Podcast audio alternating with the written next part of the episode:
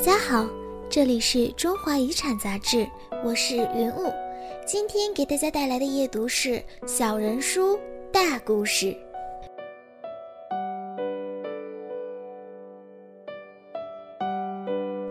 著名美术评论家蔡若红曾做过一个生动的比喻，他说：“小人书好比一艘船。”一艘满载着人间喜怒哀乐的船，巡行在碧波万顷中，经历过大海长期考验。是的，这大海就是小人书的读者。发行量最高时达到四亿册的小人书，承载了一代又一代人的故事。《红楼梦》是连环画收藏者必藏的书目之一。版本众多，其中最为珍贵的当属上世纪五十年代由三明图书公司出版的十三本套书了。最新获得的消息就是，三明图书公司出版的全套出版初印的《红楼梦》，上品市价约三十万元。旧时美术界历来有三不画之说，即年画不画。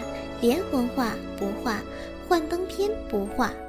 究其原因，其一是因为连环画并不是一个符合美术分类意义的画种，无论是国画还是油画，其分类的依据是所用材料，而连环画几乎囊括了所有的画种。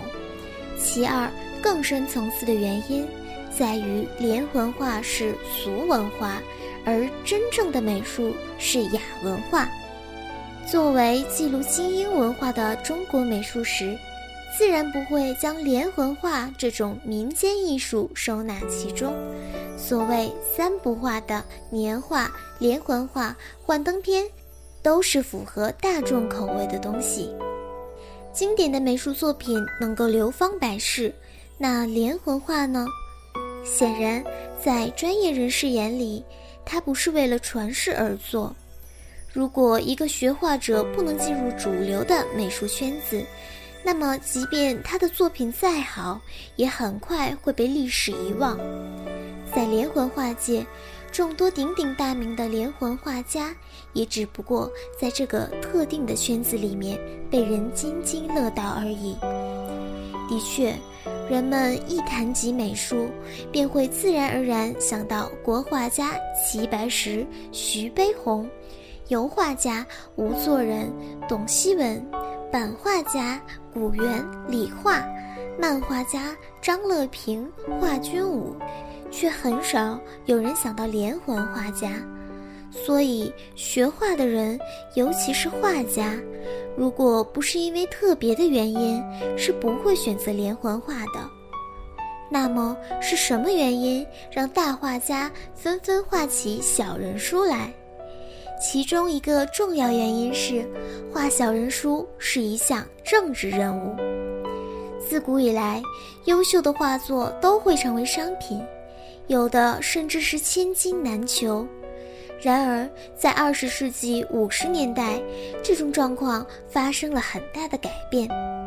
计划经济时代，美术作品是产品，不是商品，因此不允许再被作为商品流通。对于画者而言，卖画为生的路子被堵塞了。著名国画家戴敦邦回忆说。当时有关方面对美术创作提出了这样的要求：创作质量更好、数量更多的通俗读物，去占领连环画阵地。于是这就成了美术创作的基本任务，歌颂新生活、新时代、新气象，赞美建设者；而在艺术形式上，则强调普及性。连环画与年画、漫画、宣传画等画种，自然就都在推广之列。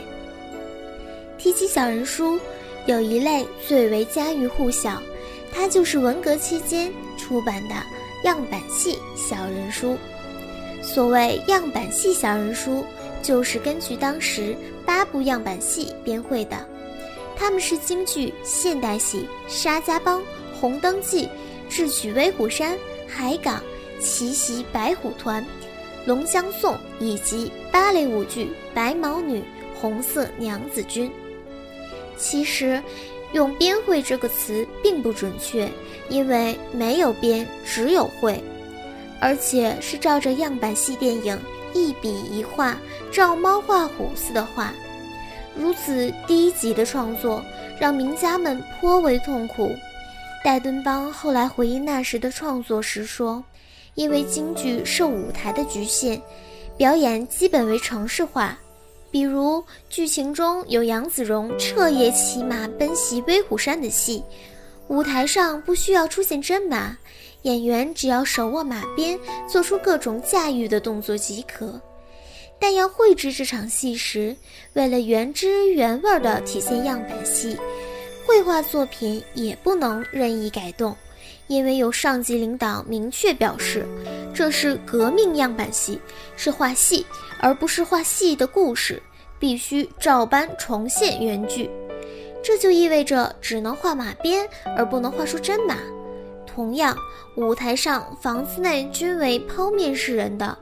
连环画也只能画成房子的解剖图，这成了样板戏小人书独一无二的特征。